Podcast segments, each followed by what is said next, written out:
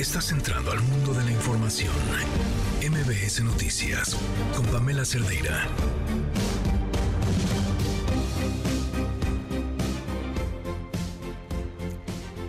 Tarde en punto, yo soy Sheila Amador, a nombre de Pamela Cerdeira, titular de este espacio. Muchas gracias por acompañarnos. Sí, por fin, por fin viernes. Eh, muchísimas cosas que platicarles esta tarde. Por lo pronto, me gustaría abordar un tema del que quizá poco se ha hablado, pero que creo que es importante. El grupo delincuencial de los ardillos, liderado por los hermanos Iván y Celso Ortega Jiménez, operan al menos en ocho municipios de Guerrero. En Chilpancingo, por ejemplo, se disputan el control con los tlacos y apenas el pasado 23 de junio se localizaron en ese municipio los cuerpos de siete personas sin vida, acompañados de mensajes dirigidos a la presidenta municipal Norma Otilia Hernández. En uno de ellos se podía leer al pie de la letra. Sigo esperando el segundo desayuno que me prometiste después de venirme a buscar. Al parecer, el primer desayuno ocurrió el 30 de septiembre de 2021 días después de que Norma Otilia asumió el cargo, de acuerdo con información publicada este viernes con en el periódico Reforma. Esto lo sabemos por un video que se difundió en días pasados en el que se puede ver a la alcaldesa morenista sentada frente a Celso Ortega en una mesa del restaurante La Cabañita del municipio de Quechultenango. Norma Otilia Hernández reconoció que sí, que sí sostuvo una plática con el líder de los ardillos cuando llegó a gobernar Chilpancingo, pero que fue algo fortuito y negó que se tratara de un pacto con la delincuencia organizada. Hoy, esta mañana, se le cuestionó al presidente López Obrador si se investigaría a la alcaldesa. Y dijo que sí, que sí se investigaría y que incluso ya había hablado con la gobernadora Evelyn Salgado al respecto. Y que no, bajo ninguna circunstancia se permitirá la impunidad. Pero ¿saben qué? Dijo, no sabemos si seguirá en el cargo porque dijo que es un proceso que se va a iniciar apenas y que no puede haber contaminación en las investigaciones como ocurría antes cuando estaba García Luna y pues ahora no se tolera la delincuencia. ¿No se tolera la delincuencia? ¿Se imaginan si esta reunión entre un líder de un grupo delincuencial y una alcaldesa del partido oficial hubiera ocurrido en otro sexenio, con López Obrador desde la oposición? Quizá su respuesta y su reacción hubiera sido otra. Son las 4 de la tarde con dos minutos. Comenzamos. Yo no la destapé, yo nada más informé que los de la mafia del poder ya habían decidido, con la idea de que se necesitaba alguien popular para enfrentarnos, como si la gente se estuviese chupando el dedo. Entonces, a ver, vamos a buscar a quién disfrazamos como líder popular. ¿Miedo del crecimiento de Xochitl Galvez? No, no, no, no, no, no. Está muy fuerte el movimiento de transformación y creo que cometieron un error. Quisieron engañar. ¿Cómo? A ver, me subo una bicicleta o llego en un triciclo. Tamales, tamales, ricos tamales y ya. O digo unas groserías. Apenas ganó una elección y eso en las lomas. México no es las lomas.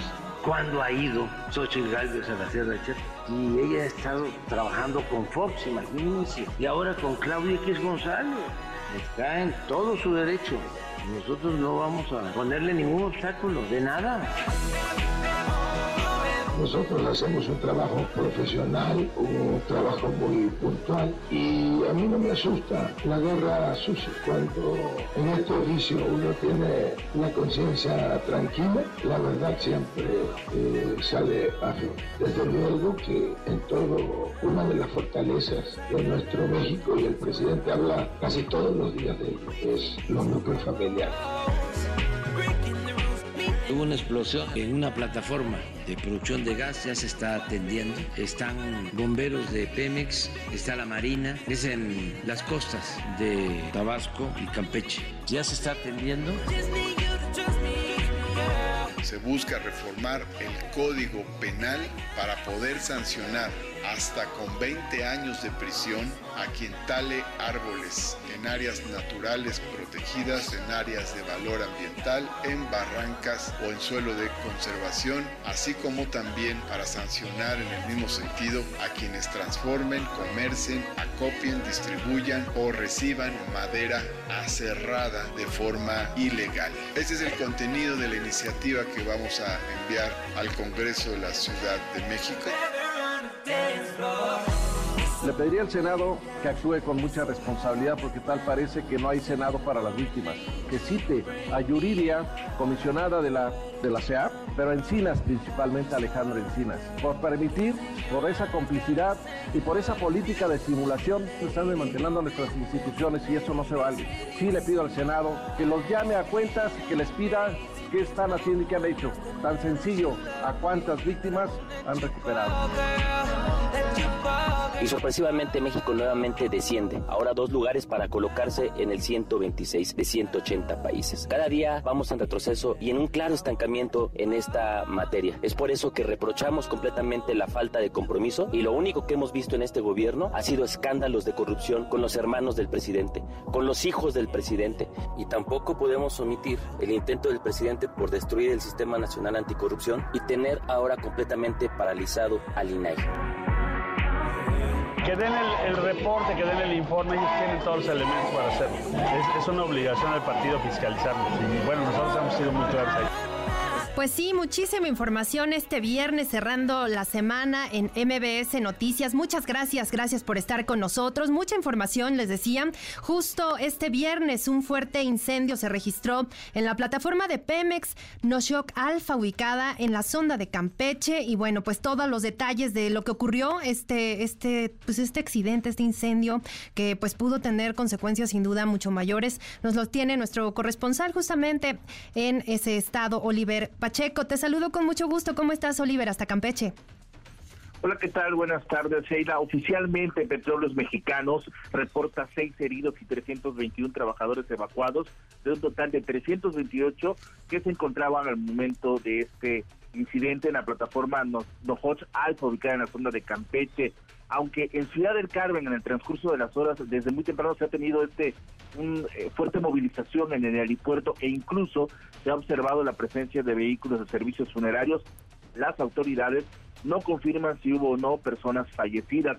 El incidente se registró minutos después de las 5 de la mañana cuando se realizaban trabajos en la línea de gas amargo. El conato de incendio se inició en la plataforma de enlace y luego en la plataforma de compresión, por lo que se activó el sistema de paro de emergencia. Pemex dijo que van a informar en el transcurso del día sobre el control, extinción del fuego y la evaluación de los daños. Por la mañana el presidente hablaba en su conferencia matutina y hacía referencia que había personas en calidad de desaparecidas. Apenas hace unos días dos pilotos perdieron la vida luego de que un helicóptero que trasladaba a personas en el momento que acababa de dejar a personas se cayó al mar. La información que hasta este momento oficialmente tenemos. Pues sí, muy, muy complicado y sobre todo, pues entendemos, ¿no? Que, deben de las autoridades confirmar eh, todo lo que, lo que ocurrió. Si hay algún deceso, pues obviamente confirmarlo. Y pero hasta el momento no se ha dado a conocer ningún, ningún deceso. Ninguno. Oficialmente son seis personas eh, con lesiones, con heridas, que fueron trasladadas a los diferentes hospitales y el caso de 328 personas eh, que se encontraban al momento de esta explosión y que al momento de hacer la evacuación fueron 321 trabajadores más los seis. Hablamos de una sola persona desaparecida oficialmente. Muy bien, pues seguimos atentos a cualquier novedad que se pueda reportar. Oliver Pacheco, corresponsal de MBS Noticias en Campeche. Muchas gracias y un abrazo. Buenas tardes. Buenas tardes. Y continuamos con más información. La consejera presidenta del INE, Guadalupe Tadei, tomó protesta a María Elena Cornejo, designada como encargada de despacho de la Secretaría Ejecutiva. Anteriormente estaba en el puesto Miguel Ángel Patiño Arroyo, quien ahora pasará a ser director ejecutivo de organización electoral. Y en otros temas, hace unos minutitos apenas el gobernador de Jalisco, Enrique Alfaro, ofreció un mensaje que por cierto se esperaba para el fin de semana, pero se adelantó. Interesante lo que, lo que dijo y cómo, cómo lo dijo el gobernador. Elsa Marta Gutiérrez, ¿cómo estás? Te saludo hasta Guadalajara. Gracias, eh, Sheila. Buenas tardes. Así es, un anuncio que dijo ocurriría este fin de semana. Sin embargo, al parecer la decisión del gobernador Enrique Alfaro de hacer público este anuncio se da luego de unas declaraciones que diera aquí en Jalisco el senador eh, por ese partido, Movimiento Ciudadano Clemente Castañeda, en el sentido de que, bueno, se abriera la posibilidad por parte de Movimiento Ciudadano de apoyar la eventual postulación de Xochitl Gálvez por el Frente Amplio por México. Lo cierto es que él hoy hace público este video, un video a través de sus redes sociales que dura 8 minutos con 46 segundos y ahí es donde dice eh, Sheila que no participará en la contienda presidencial del 2024 y que, bueno, se concentrará en cerrar su administración estatal.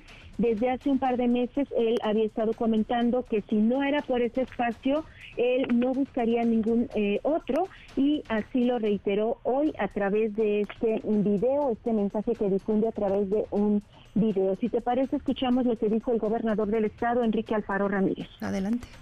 He decidido que no buscaré la candidatura a la presidencia de la República por Movimiento Ciudadano. Concentraré todos mis esfuerzos en cerrar bien mi gobierno, en cuidar a mi Estado, en defender a Jalisco. Estaré atento a lo que sucede en MC y en los partidos de oposición con la esperanza de que en algún momento reaccione. Si así sucede, pueden contar conmigo para apoyar, desde donde me toque, en la construcción de una alternativa para México. Tengo bien definidas mis prioridades. Por eso también aclaro que no aceptaré ninguna candidatura para ser senador o diputado. No ando buscando hueso. Mucho menos aceptaría alguna invitación para ser embajador o funcionario público. Ahí está, Sheila, lo que dice el gobernador del estado de Jalisco, Enrique Alfaro, quien, por cierto, pues dejó claro que no coincide con quienes piensan que este Frente Amplio por México, eh, pues sería, eh, digamos, eh, la alternativa que podría ofrecer la oposición para enfrentar al partido Morena, porque dice él que, bueno, que parece más bien un acuerdo para administrar y lucrar con la derrota.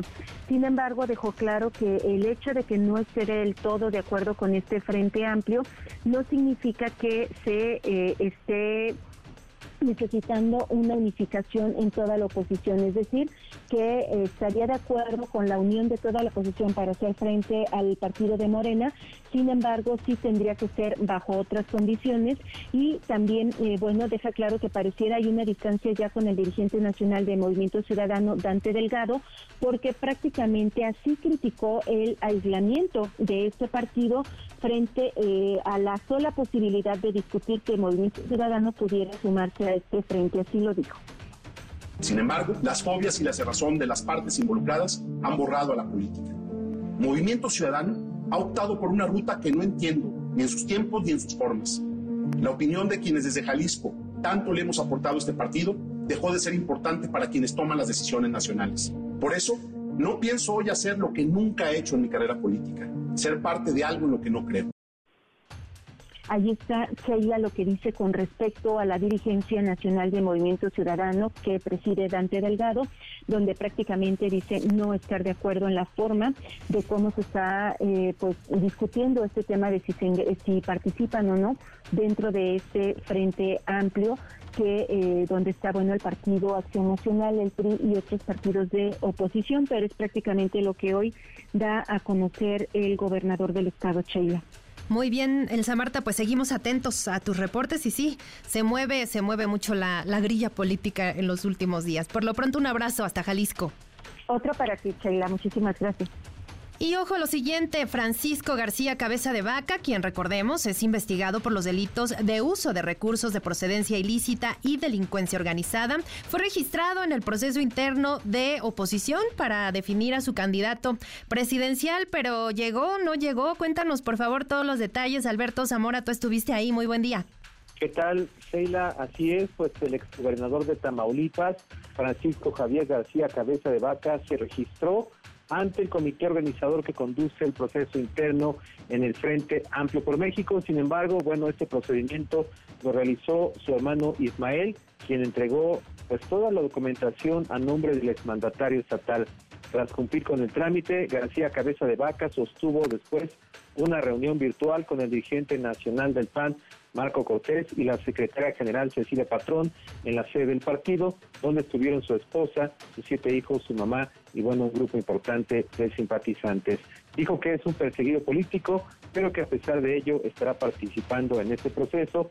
Adelanta que ya va a estar en el país para el día 10 de agosto, cuando se lleva a cabo el primer foro al que van a asistir los aspirantes que hayan cumplido con todos los requisitos que establece la convocatoria. Reiteró que no asistió porque no confía en el gobierno y porque no quería darles el gusto de detenerlo.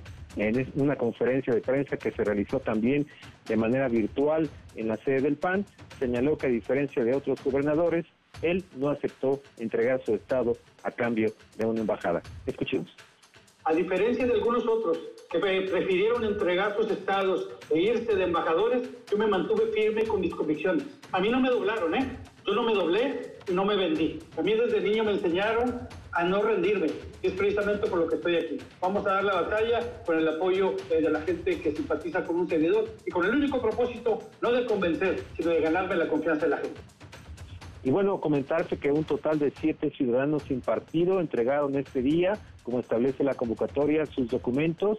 Se trata de José Enrique González, que es originario de Jalisco y consultor en recursos humanos, Jaime Duarte, quien proviene de organizaciones de la sociedad civil. Después siguió el exdiputado José Jaime Enríquez, el contador público Mario Facundo Palacios, la activista Adriana Rangel. Después siguió Felipe de Jesús Puch, que es un especialista en comunicaciones. Y finalmente la comediante de stand-up y camgirl Adriana del Arbre, quien dijo, por cierto, que está harta de, los políticos porque dice no piensan en cambiar el país. Se espera que este fin de semana continúe el registro y el lunes ya se van a conocer los nombres de quienes cumplieron con todos los requisitos. Sheila. Muy bien, Alberto, pues seguimos atentos a, que el lunes ya digan cuántos finalmente, híjole, salieron más de los que esperábamos. Tú has estado muy atento de todos los registros. Vamos a ver quién cumple los requisitos y el lunes ya nos estarás platicando. Por lo pronto te mando un abrazo y muy buen viernes. Gracias, igualmente. Hasta luego. Y bueno, pues eh, ya hablábamos de Movimiento Ciudadano, de lo que acaba de publicar el gobernador eh, de, Jalisco, pues, diciendo que no, no va por la candidatura presidencial Enrique Alfaro. Y mientras tanto, otro gobernador de Movimiento Ciudadano que habló, que se pronunció sobre no apoyar al frente opositor fue Samuel García, gobernador de Nuevo León. Cuéntanos, por favor, todos los detalles. Denny Leiva, corresponsal de MBS Noticias en Monterrey. ¿Cómo estás? Muy buena tarde. ¿Qué tal, Sheila? Muy buena tarde. Después de que sugiriera que Movimiento Ciudadano debe apoyar a Xochitl Gálvez en una eventual candidatura presidencial, este viernes el gobernador de Nuevo León, Samuel García Sepúlveda, arremetió en contra de esta propuesta.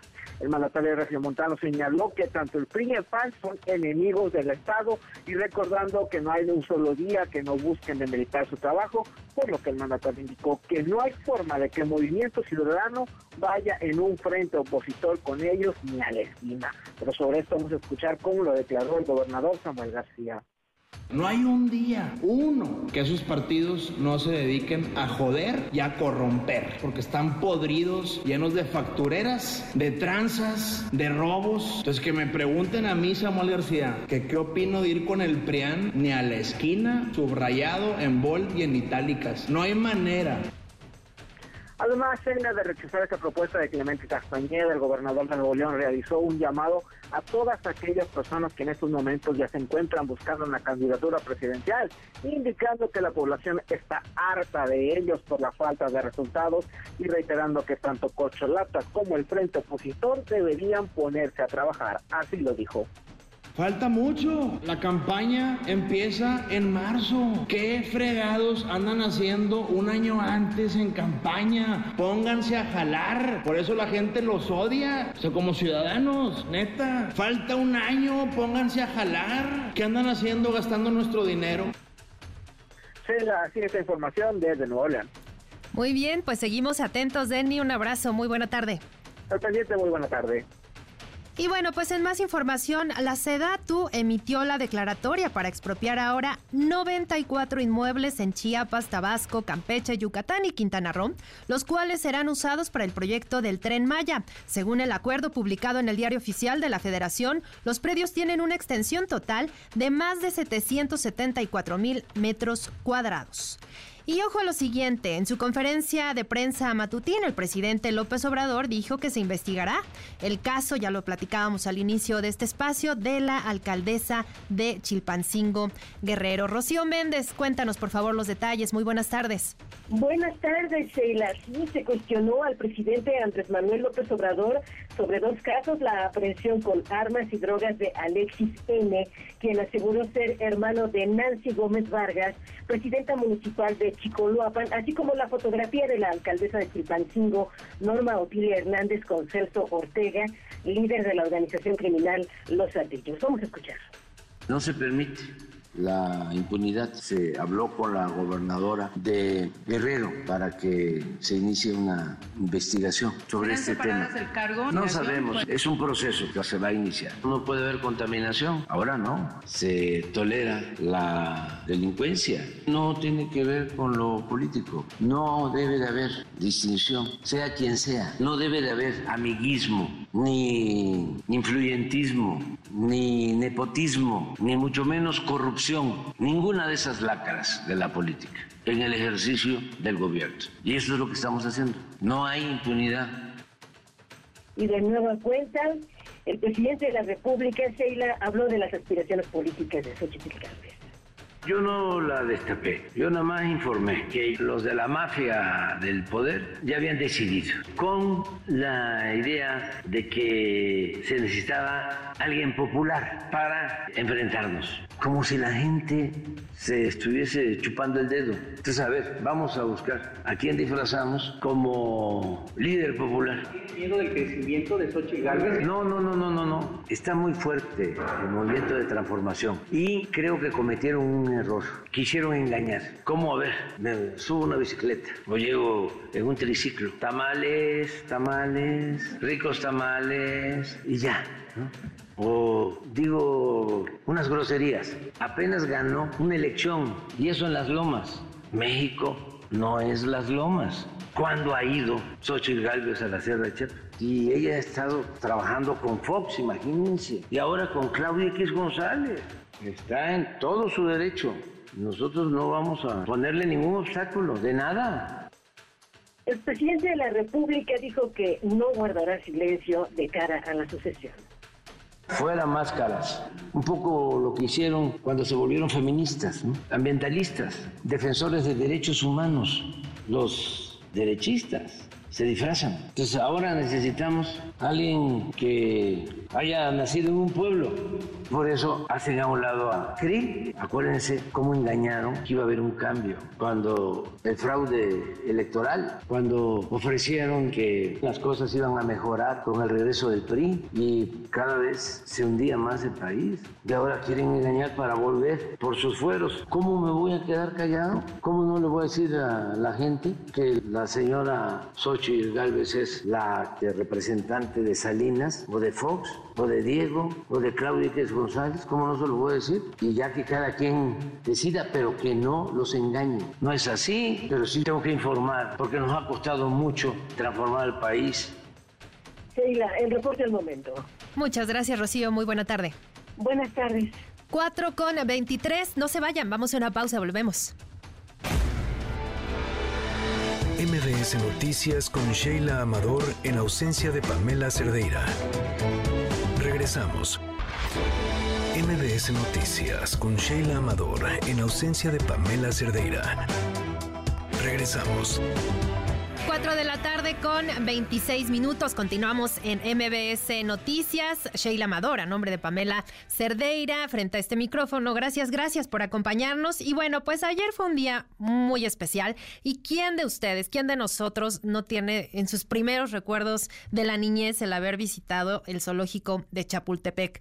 Por supuesto que, que un- una visita obligada para todos los capitalinos, pero incluso para quienes no viven en la Ciudad de México. Sin duda ha sido un gusto visitar este zoológico que cumple ya 100 años de vida, este zoológico de Chapultepec. Y para platicar de las actividades, de los festejos de, de justo este aniversario, tenemos en la línea telefónica de MBS Noticias a Fernando Gual, director general de Zoológicos y Conservación de la Fauna Silvestre. Muy buenas tardes.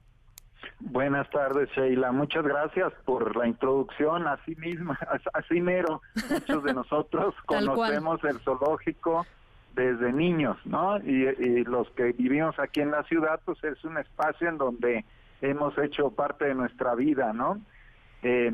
Celebrando esos 100 años de la fundación del zoológico, el 6 de julio de 1923, el fundador, el, padre de la biología en México, el eh, don Alfonso Luis Herrera, que eh, pocos lo conocemos en México y es un científico naturalista connotadísimo que dentro de sus muchos logros fue la fundación del zoológico de, de Chapultepec que, que lleva su nombre, Alfonso L. Herrera, y ayer conmemoramos los 100 años.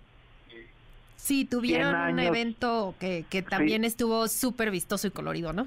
sí, claro, 100 años de existencia de esta institución. Eh, lo conmemoramos con muchas cosas, ¿no? Eh, algunas de ellas muy vistosas como un eh, boleto de la lotería que, que precisamente este domingo es el sorteo y entonces se, conmemoró con, con, ese boleto. Aquí hay em, algunos vendedores todavía estos días para que la gente adquiera sus boletos, unas monedas, siete monedas, medallas, perdón, son medallas que, que acuñó eh, la Casa de Moneda de México, preciosas, que, están a la venta aquí en la entrada del zoológico hay un punto de venta y están muy bonitas porque son animales conmemorativos como el bisonte.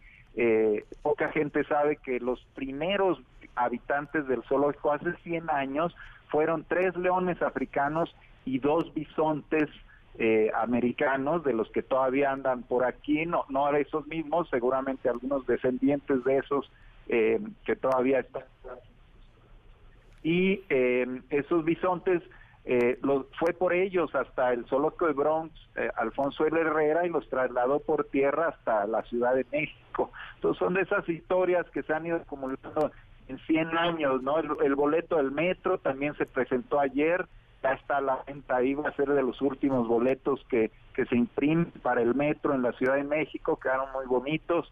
El, em, un timbre postal que que se selló ayer, eh, se hizo la ceremonia y ya está la venta, ¿no?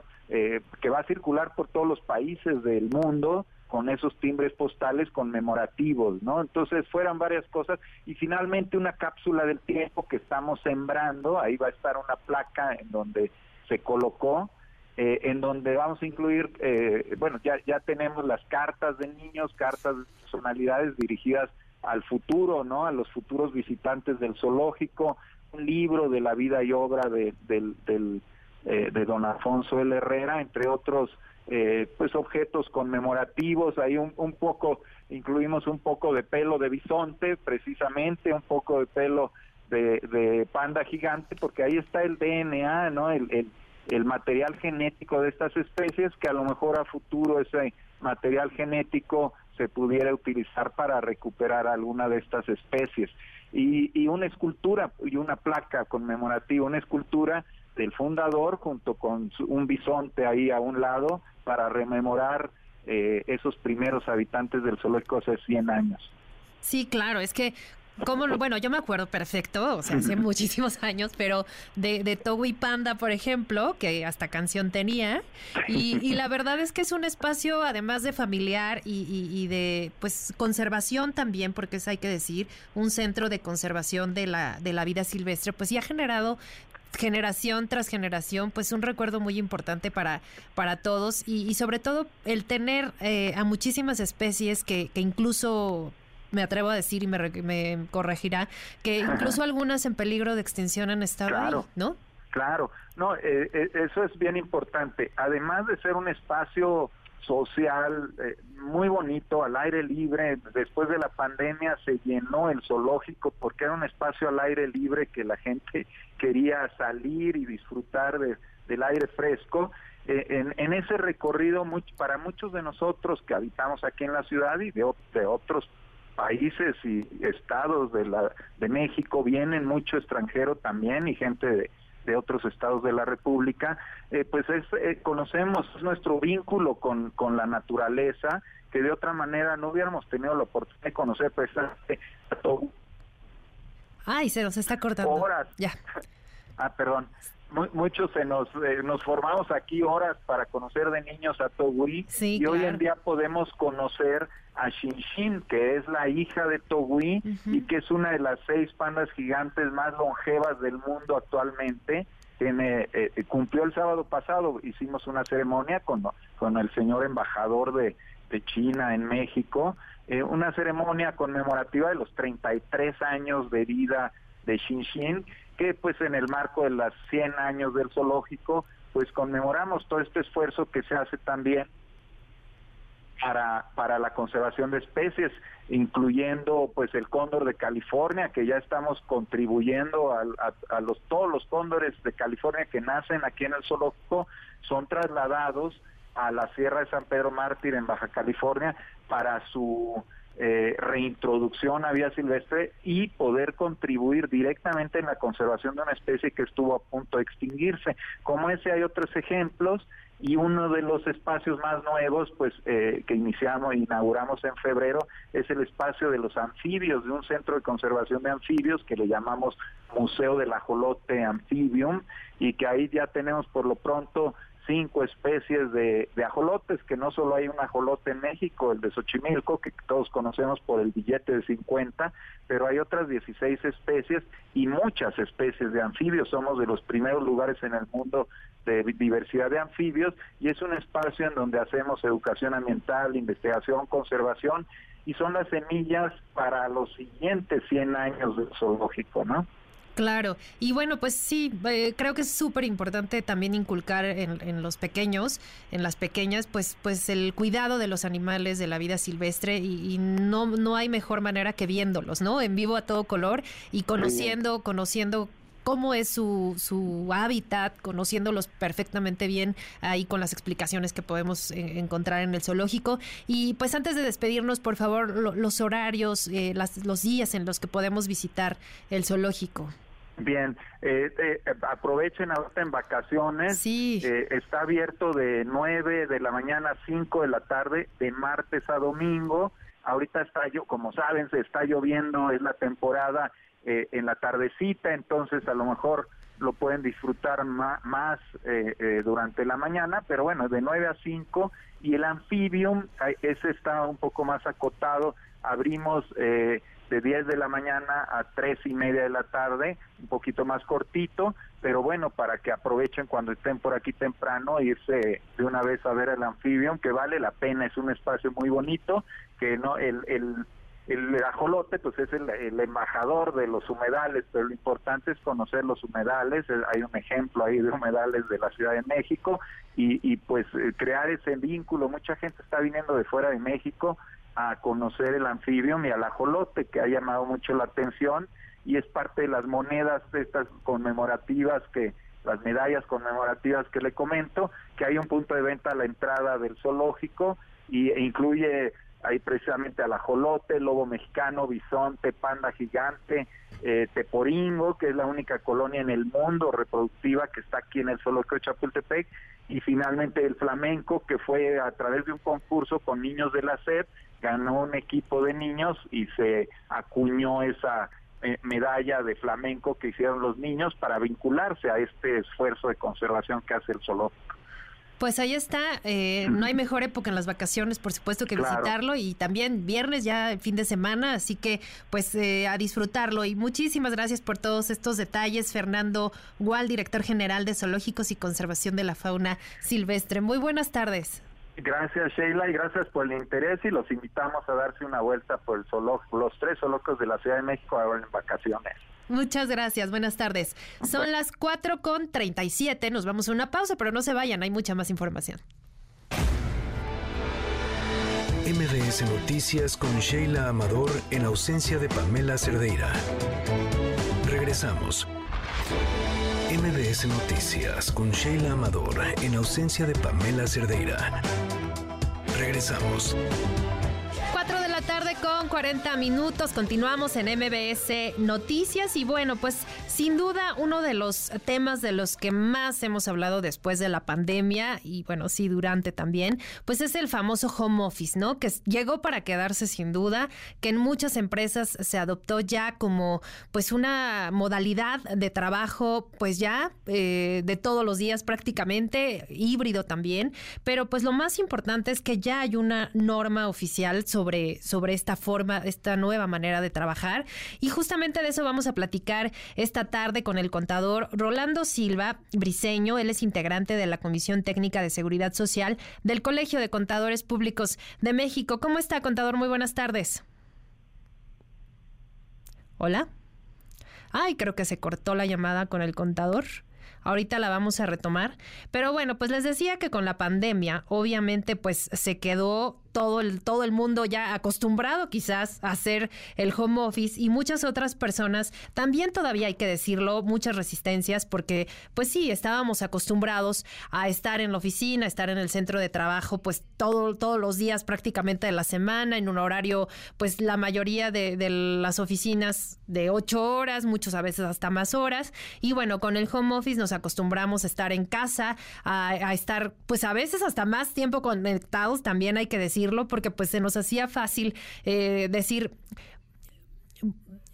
bueno, al final, al final es más tiempo el, estar en casa, pero me están diciendo que tenemos en la línea al contador al maestro, perdón, Octavio Heredia Hernández. Él es director general adjunto de estadísticas sociodemográficas del INEGI. Hablábamos de justamente del, home office, pero también de la, de la forma en que hemos enfrentado como sociedad todo lo que tiene que ver con la salud, ¿no? Decíamos, hablábamos de la pandemia, del home office, y ahora justamente que el INEGI presenta los resultados de la encuesta nacional sobre salud y envejecimiento de México, precisamente en el año del 2021, hay hallazgos súper importantes. Muy buenas tardes, maestro Octavio Heredia. Buenas tardes, Sheila. Un saludo a ti y a tu auditorio. Un gusto estar con ustedes. Por favor, cuéntenos un poquito de los resultados que dieron a conocer eh, en el INEGI, por, por supuesto, de esta encuesta nacional. Sí, sí, pues muchas gracias, Sheila. La verdad es que el día de ayer estamos muy contentos porque el día de ayer eh, el INEGI presentó los resultados de la encuesta nacional sobre salud y envejecimiento 2021 eh, es una encuesta por demás interesante que levanta el instituto desde hace 20 años. Hace, hace 20 años, en, coordinación con la Universidad de Texas, con el Centro Médico de la Universidad de Texas, se inició eh, la indagación en un grupo de personas de 50 años y más desde el 2001, personas a las que venimos siguiendo a través de seis encuestas a lo largo de estos 20 años. Entonces, imagínate lo relevante. Eh, hemos podido medir la evolución del envejecimiento en estos en estas personas desde 2001 claro además de ir nutriendo el, estudio con nuevos integrantes ya que finalmente muchas de las personas del 2001 desafortunadamente pues también perdieron la vida. Y, y, bueno pero vamos vamos viendo cómo es su evolución en términos de eh, salud como como por ejemplo te voy a decir algunas de las cuestiones que medimos ahí cómo es su situación conyugal con el paso de los años, cómo es la utilización de servicios de salud, cómo va evolucionando el diagnóstico de algunas enfermedades, eh, entre, entre otros temas como por ejemplo los más recientes que hemos eh, innovado, el, cómo es la, la satisfacción eh, con la vida, ¿no? O, cómo son las actividades que realiza esta población. Entonces, insisto, es, es, una encuesta muy, muy interesante y, y si me permites, te pudiera dar este, algunos, algunos datos interesantes que, tenemos eh, y que son, son, justo los que publicamos el día de ayer. Mira, por ejemplo, eh, el día de ayer salimos a publicar que para 2021 el 35.5% de los hombres padece eh, hipertensión, de las personas de 53 años y más, seguido de un 22.5% de hombres que padecen diabetes y un 5.4% de hombres que padecen artritis. Si esto lo observamos por el lado de las mujeres, eh, déjame decirte, las mujeres en el en prácticamente en el 50% de ellas padece hipertensión contra un 28.1% que padece diabetes y un dato que, que es muy relevante y que es muy por encima de lo que ocurre con los hombres, en el caso de las mujeres el 15.1% de ellas padece artritis. Insisto, esto en el grupo de 53 años. Entonces, esta encuesta nos, nos permite este, ir viendo cómo, cómo evolucionan este tipo de, enfermedades. Por decir algo, en 2001, cuando inició este panel, el tema de la diabetes estaba 10 puntos porcentuales por debajo. Entonces, ha ido creciendo con el paso con el paso de los años. Adelante. La diabetes, justamente esta enfermedad que pues sí ha sido y es eh, obviamente degenerativa y me pareció muy importante de, la encuesta justo los rangos de edad, ¿no? Y las enfermedades que obviamente van, van evolucionando según el sexo y, la situación, ¿no? De, cada persona. Eh, creo que es muy importante ir acortando quizá la, brecha, ¿no? Entre algunas enfermedades que antes eran mucho más eh, difíciles quizás de, de combatir o muchas veces también por los servicios de salud, pero me parece muy interesante justo eh, esta, esta gráfica donde hablan, por ejemplo, de, la población de los 53 años y más que ya justo era lo que los que nos comentaba, de la situación, ¿no? En que está cada persona, por ejemplo, si trabaja en ese momento en, en que se levantó la encuesta, si era discapacitado, jubilado, si trabajaba en el hogar. Esto creo que es un dato bien importante que también nos, nos lleva a ver la situación del país, ¿no? Justo en este rango de edad.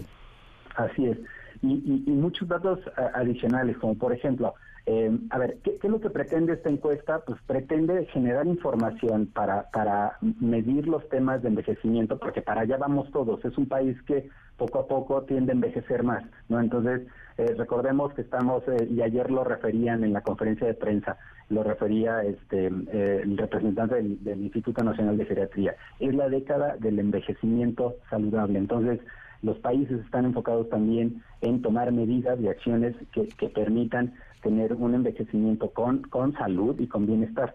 Entonces, por ejemplo, podemos observar en la encuesta que eh, el 74% de las mujeres acude a sus visitas médicas, a diferencia de un 60% en los hombres. Es decir, las mujeres tienden a tener mayor cuidado sobre, sobre su persona.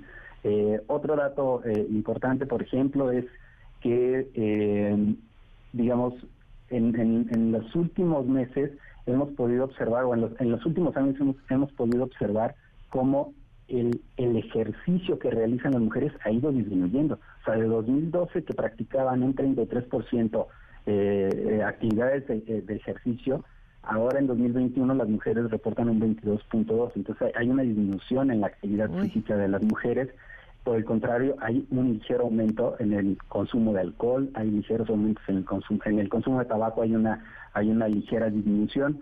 En el caso de los hombres también se ven disminuciones de esta naturaleza. Por ejemplo, en el caso del aumento de alcohol en los hombres pasa del 38% en 2012 a 44.6% en 2021. No, pues sí, muy un dato muy importante que obviamente deben tomar en cuenta las instituciones de, de, salud, bueno, todos en general, pero creo que va muy dirigido también a, ese sector porque nos da justo la pauta para ver en dónde se tiene que trabajar y también en la parte gubernamental en qué programas se tienen que reforzar y qué eh, estudios además se tienen que hacer eh, de manera adicional, pues para tratar de contrarrestar un poco pues estos padecimientos, ¿no? Así es. Si, me permites, te, doy otro dato también muy interesante. Nosotros le preguntamos a estos adultos eh, cuál es el, el, cómo consideran, cómo ven ellos su estado de salud. Entonces llama mucho la atención que el 62.3% de las personas de 53 años en adelante refieren eh, tener una, una salud regular y mala, o sea, entre estos rangos. Eh, entonces, esto, esto es un reflejo importante pues de, de que eh, el envejecimiento pues viene eh, siempre acompañado pues de, dificultades de salud, ¿no? Y en ese sentido, eh, pues la importancia de los datos para poder eh, estar, poder proporcionar, digamos, alguna alguna medida, alguna política que pueda animar a este tipo de cosas. Una una adicional es que también se les preguntó qué tan satisfechos estaban con su vida, Y entre 2000 en, en, el año 2018, el 82.6% respondió estar muy satisfecho con su vida y ahora en 2021 observamos un 88.3, es decir, un crecimiento todavía de este indicador de cómo la población de 53 años en adelante este, se siente con respecto a su vida. Muy bien, pues muy importante esta encuesta, la podemos consultar por supuesto en la página del INEGI y en sus redes sociales, pero por lo pronto le agradezco enormemente al maestro Octavio Heredia, él es director general adjunto de estadísticas sociodemográficas del INEGI. Muchísimas gracias por estos minutitos al aire. Encantado, Sheila. Un saludo a todos y a todas. Muy buen viernes. Son las 4 de la tarde con 50 minutos.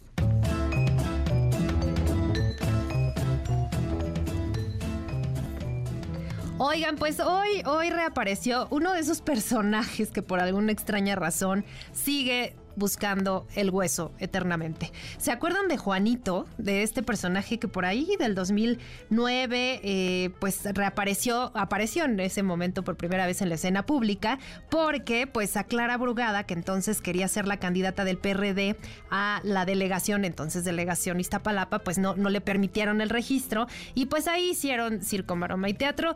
Total que Juanito fue quien aparecía en la boleta con la promesa de que una vez que llegara al cargo en dado caso de ganar las elecciones, pues bueno, él iba a dejarle el cargo a Clara Brugada. Y bueno, después esto ya se volvió un fenómeno porque ya hasta se volvió popular el término Juanito. Y bueno, pues Juanito anduvo de allá para acá, eh, incluso hasta apareció por ahí en varios reality shows. Y bueno, pues hoy, hoy reapareció Juanito, se aferró a que quiere ser presidente y se presentó ahí en la Torre Azul, en Paseo de la Reforma, donde está sesionando, ustedes saben, el comité organizador del Frente Amplio por México, pues sí, para registrarse nada más y nada menos que como aspirante presidencial. El tema es que no tenía cita, él llegó pues como Juan por su casa literal, no lo recibieron y Juanito estaba pues ahí algo preocupado, pero pues seguramente se va a registrar el fin de semana. Vamos a escuchar parte de lo que ocurrió. Me dejan registrar, pedí la cita, me dijeron que me iban la cita para mañana o el domingo. Eh, traigo mis documentos, vine ayer a las dos y media, vine más temprano, cayó un aguacerazo bárbaro, el tráfico es bárbaro, entonces no alcancé a llegar ahora, a la hora exacta, llegué aquí a dos y media, me atendieron dos personas así, me dijeron que vine hoy a las 10 de la mañana y ya, afortunadamente, ya, ya este, me dijeron que ahorita que mando mi credencial de director me dan la cita para mañana o el domingo, pero sí me van a dejar de registrar. Yo se lo dije hace rato en un medio de comunicación, sí, no me dejaron registrar porque no soy güerito de ojos verdes, entonces salió una huelga de hambre. Pero todos los mexicanos tenemos derecho a votar y ser votados, y Juanito también. Ustedes me conocen, soy un luchador social, siempre luchando por los obreros, campesinos, madres solteras, por la comunidad gay, por los estudiantes, por los adultos mayores, por, por toda la gente que lo necesita. Me... Pues ahí está Juanito, 4 de la tarde con 53 minutos. Y bueno, pues ya platicábamos del, tema del de, eh, home office, de la pandemia, etcétera, etcétera. Vamos a ver qué es lo que dice esta norma oficial que ya está pues en funciones, qué es lo que debemos conocer como nuestros derechos, también como nuestras obligaciones como trabajadores, que ya es una realidad esto prácticamente. Y ahora sí saludo con mucho gusto al contador Rolando Silva Briseño, integrante de la Comisión Técnica de Seguridad Social del Colegio de Contadores Públicos. ¿Cómo está? Muy buenas tardes, contador. ¿Cómo estás, Sheila? Todo bien por este lado. Mucho gusto en saludarte y a tus órdenes. Igualmente. Pues cuéntenos un poquito, por favor, de esta norma oficial, de qué va, eh, cómo está enfocada a, pues obviamente, los trabajadores y también a los patrones. Sí, mira, aquí es importante diferenciar que la modificación de la ley la tenemos desde el 2021 y esta modificación que es donde se genera no el concepto de teletrabajo que pues, veamos que considera que es el, el outsourcing señalaba que hacían falta algunas especificaciones para regular para regularizar los temas que tienen que ver con seguridad y salud y es por eso que se genera la norma 037 que se publicó hace algunos días pero que entra en vigor hasta diciembre. Ok, hasta diciembre. Hasta diciembre. Eso no quiere decir que, que no tengamos ya una regulación para lo que conocemos como home office, solamente que hay especificaciones que tienen que ver con la salud del trabajador, ¿no? Que ahí tenemos algunos eh, temas que, resolver. El patrón es responsable de la salud, de, la salud, de la seguridad del trabajador, solo que aquí tenemos un tema de generis porque el lugar en donde se presta el trabajo, el centro del trabajo, es en la mayoría de los casos la casa del trabajador. Claro. Entonces habría que definir algunos algunos temas, ¿no? Preguntas eh, tan recurrentes como que si me caigo no a ir al baño en mi casa es o no un riesgo de trabajo que tendrá eh, los efectos que tendría si esto sucediera en la oficina. Claro, ¿y quién tendría que asumir, digamos, pues e, esas consecuencias, digamos, un accidente de esta naturaleza si el trabajador mismo o, eh, pues en este caso, el patrón, ¿no? Sí, exactamente. Son, eh, aquí eh, es, es, muy claro y habrá que señalar que no hay nuevas obligaciones, no, no hay obligaciones distintas y lo que hace la modificación en la ley, que digo que se perfecciona con esta NOM, pero no quiere decir que, no tengamos ya una regulación, es resaltar y traducir algunas de las reglas. Y podemos entender esto como la obligación de pagar la energía eléctrica que se consume por trabajar yo desde casa o la parte que tiene que ver con el Internet. en ambos casos esto siempre fue una obligación, o sea, bajo ninguna circunstancia el trabajador tendría que absorber ningún costo por prestar su servicio, solamente que traducido no ya en términos en donde el trabajador pues hace el gasto no directamente, pues, pues generaba algún tipo de, de confusión.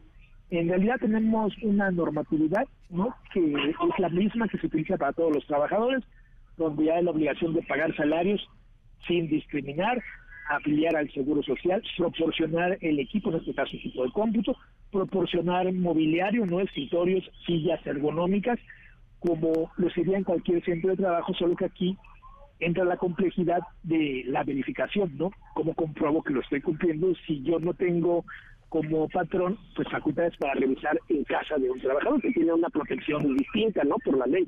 Claro, es que en esto, pues no sé si, si coincida que quizás se vuelve un poco subjetivo y un poco difícil de, verificar que se cumpla al, al 100% porque pues es complicado, ¿no? Sobre todo en empresas grandes. Tienes toda la razón y justo ese es el tema y fíjate que se resuelve de, una forma que, que podría resultar hasta ingeniosa, ¿no? Para quien no se vea afectado. Pero imaginemos, yo soy patrón, tengo que asegurarme que mis teletrabajadores tengan un eh, espacio libre, eh, pensemos, de contaminación auditiva, que tenga una buena iluminación, incluso en temas de eh, pues, riesgos psicosociales, que se sienta eh, cómodo, ¿no? Que tenga una temperatura adecuada, pero no tengo la facultad de revisarlo por mí mismo. Y es justo esta NOM 037 da varias opciones que se reducen eh, finalmente a darle una lista a tu trabajador para que él te la palomee, ¿no? Baja protesta de decir verdad de que cuenta con los elementos suficientes como para que esto se realice sin que el patrón deje de ser responsable de estos riesgos. Entonces aquí eh, algo que podía convertirse en un beneficio, ¿no? Para los trabajadores y para los patrones.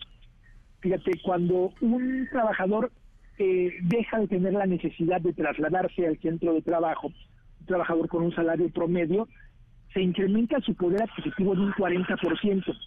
Ya no necesito zapatos para ir a trabajar, ropa para ir a trabajar, transportarme al centro de trabajo, eh, toppers, ¿no? Para llevar mi, comida, ya no me gasto una cantidad cada quincena por comer y se incrementa el poder adquisitivo.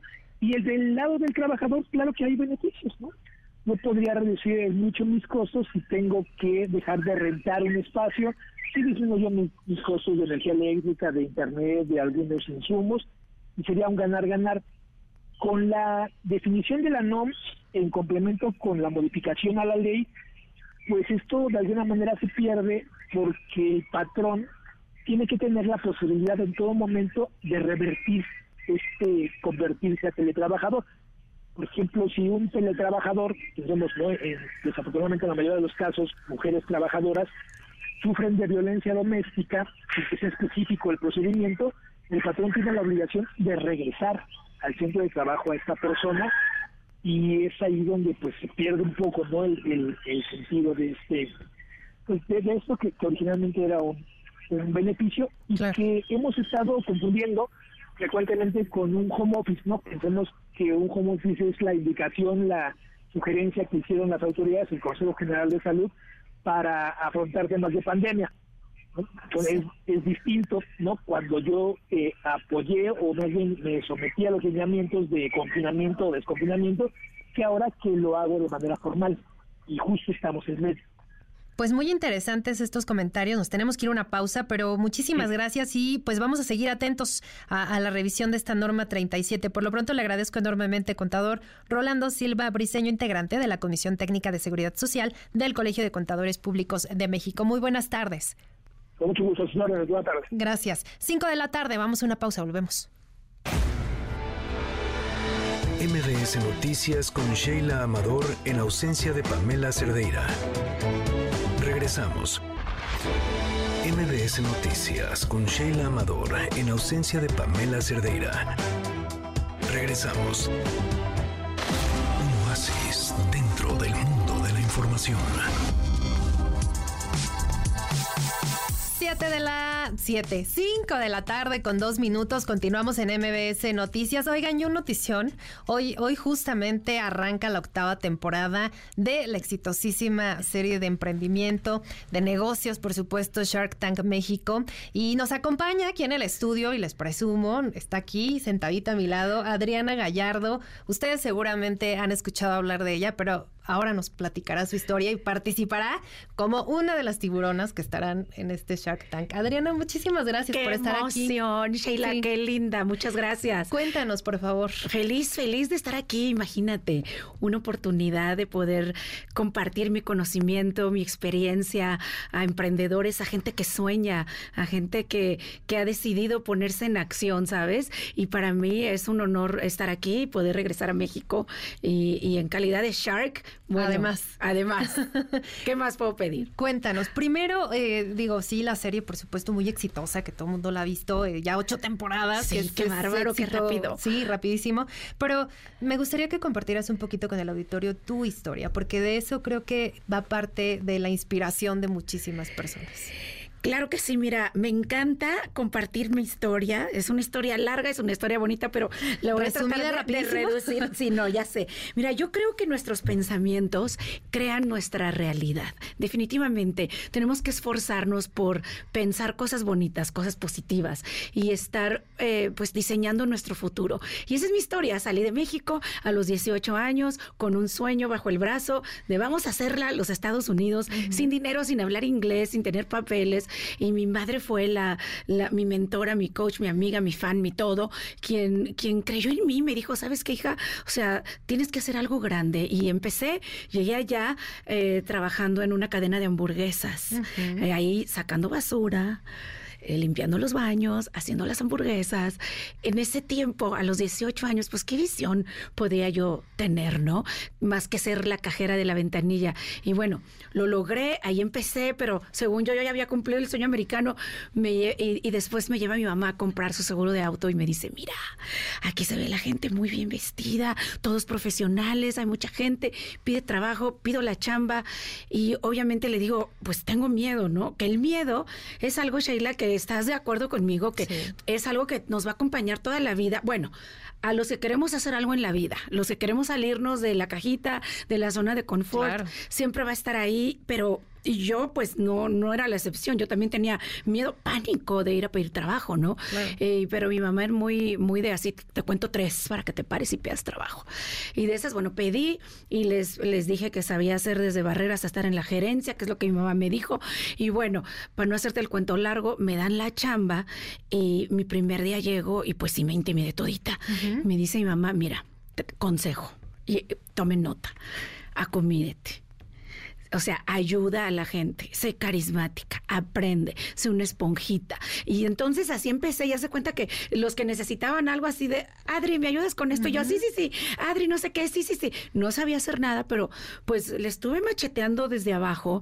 Después, pues, eh, mi mamá me dice que abra yo mi propio negocio y ahí es donde yo dije, no, o sea, no, ¿cómo voy a abrir yo mi propio negocio? Yo no tengo experiencia laboral, o sea, me, me aprendí a vender seguros de auto, más no aprendí a manejar una empresa. Claro, es y es lo que ahora, y es lo que ahora veo aquí en Shark Tank. Y bueno, yo me aventé y, y me tocó aventarme desde pues repartir volantes, tocando puertas, siendo rechazada una y mil veces. Me cerraron la puerta, me dijeron, regrésate a tu país. Me, Discriminación, me discriminaron totalmente por ser mujer, también porque cómo, cómo yo me atrevía a, comparar o a ponerme al tú por tú en un negocio, en una industria dominada por hombres. Y en fin, una, una historia larga, pero finalmente y a base de mucho esfuerzo, de creer en mí, porque yo no creía en mí, la que creía era mi mamá, pero ahí era de, bueno, pues yo, yo no quería dejarla em, pues mal, fallarle, y me aventé, me pude hacer muchas cosas, enfrenté mi propio miedo, mis propias historias, y empezó a llegar la gente y era un cliente y luego otro y luego otro y he aprendido muchísimo en este, en este camino hacia el éxito de ya más de 30 años, Sheila, donde logré posicionar a mi empresa como la número uno en, el, en California. Wow en el sector de seguros de auto para los latinos. Nunca en la vida yo me hubiera imaginado que me iba a convertir en una empresaria importante. Jamás ni lo soñé. Hoy estoy aquí para servir de inspiración, para decirle a hombres, mujeres, jóvenes, que sí se puede, que cuando tú tienes determinación, cuando tú crees en ti, cuando tú das el 100, cuando tú no te das por vencido en esos momentos de miedo, de terror, de, de voy a fracasar, de se van a burlar de mí, de voy a perder todo, no te des por vencido, ten confianza en ti mismo, porque si yo pude, tú puedes. Y eso es lo que vengo a hacer.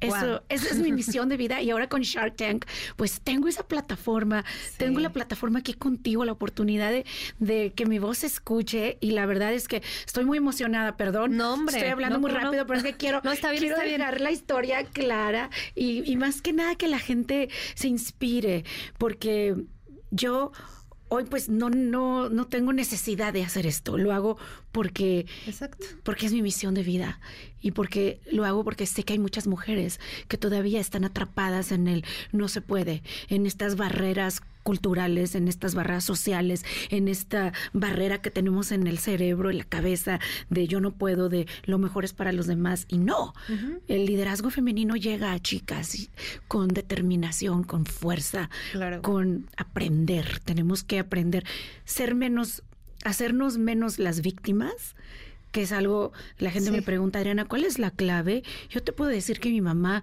me hizo fuerte, nunca me dejó victimizarme, porque imagínate cuántas puertas me cerraban. La historia sería diferente, completamente contraria. totalmente. Y me decía, hija, o sea, no vas a permitir que nadie decida lo que tú vas a lograr en la vida. Mi mamá falleció en el 2008, Sheila, y, y yo ahora con todo esto que hago, honro su memoria y me convierto en esa mamá que quizá tú no tuviste o en esa mamá en la que yo quisiera que tú te convirtieras. Y quiero ser tu comadre, tu amiga, tu coach, tu mentora y que digas, yo quiero ser así de chingona como Adriana Gallardo. Y sin duda eso inspirará a muchísimas personas que justo ahora nos están escuchando y también en la temporada de Shark Tank, que se nos va el tiempo rapidísimo, nos me encantaría quedarme dos horas platicando contigo y de veras aprender de ti. Pero, ¿dónde podemos eh, verlos y sintonizar? Y bueno, hoy es la premier Shark Tank en Sony Channel a las diez y media de la noche y todos los viernes a las diez y media ahí vamos a estar. No se lo pueden perder. Hay nuevo tanque, nuevos Sharks. Está increíble. Es una plataforma para educar, para entretener, para verlo con la familia, para apostar por lo que estamos nosotros haciendo. Para, y para inspirarse. Claro, tú también puedes ser un Shark ahí desde tu casa. Pues ahí estaremos muy pendientes. Por lo pronto, enorme, enormemente te agradezco que hayas estado aquí en MBS y te escuchamos y te vemos, por supuesto, en Shark Tank. Adriana Gallardo está aquí en MBS. Muchas gracias. Gracias. buenas tardes. buenas tardes. Vamos a una pausa, 5 de la tarde con 10 minutos. Volvemos. MBS Noticias con Sheila Amador en ausencia de Pamela Cerdeira. Regresamos. MBS Noticias con Sheila Amador en ausencia de Pamela Cerdeira.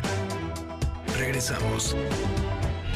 5 de la tarde con 13 minutos. Continuamos en MBS Noticias con más información este viernes 7 de julio de 2023. Y les platico que la TikToker Yurisa Mendoza, quien recuperó su libertad tras ser detenida por presuntamente, ustedes recordarán, estar vinculada con este asalto de una joyería en Plaza Antara, pues hizo declaraciones y mi compañero Juan Carlos Alarcón nos tiene los detalles. ¿Cómo estás? Muy buenas tardes, Juan Carlos.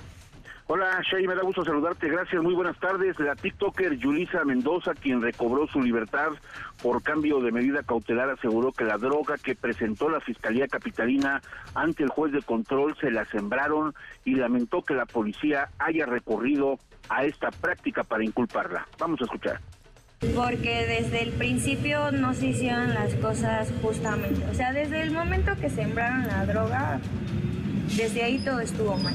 Desde es más, les voy a decir algo. Desde el momento que ellos se dieron cuenta quién era yo, uno de ellos comentó, ya nos hiciste la noche, así tal cual con esas palabras.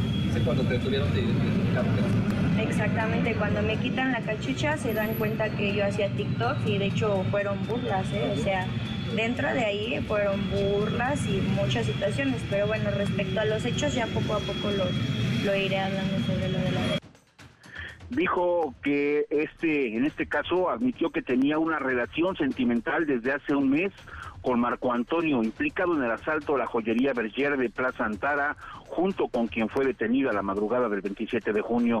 Previo a acudir a la unidad de supervisión de medidas cautelares, Yulisa sostuvo que ella no incurrió en ningún delito y lo demostrará junto con su abogado César Neri tras recobrar en su totalidad su libertad. Vamos a escuchar.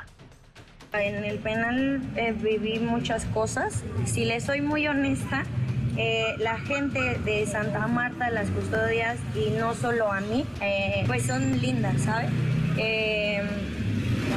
Pero sí hay muchos casos injustos, demasiada gente inocente que está ahí pagando algo y, o sea, es impresionante de verdad saber cada historia de, de, cada, que de cada mujer que está sufriendo algo injusto.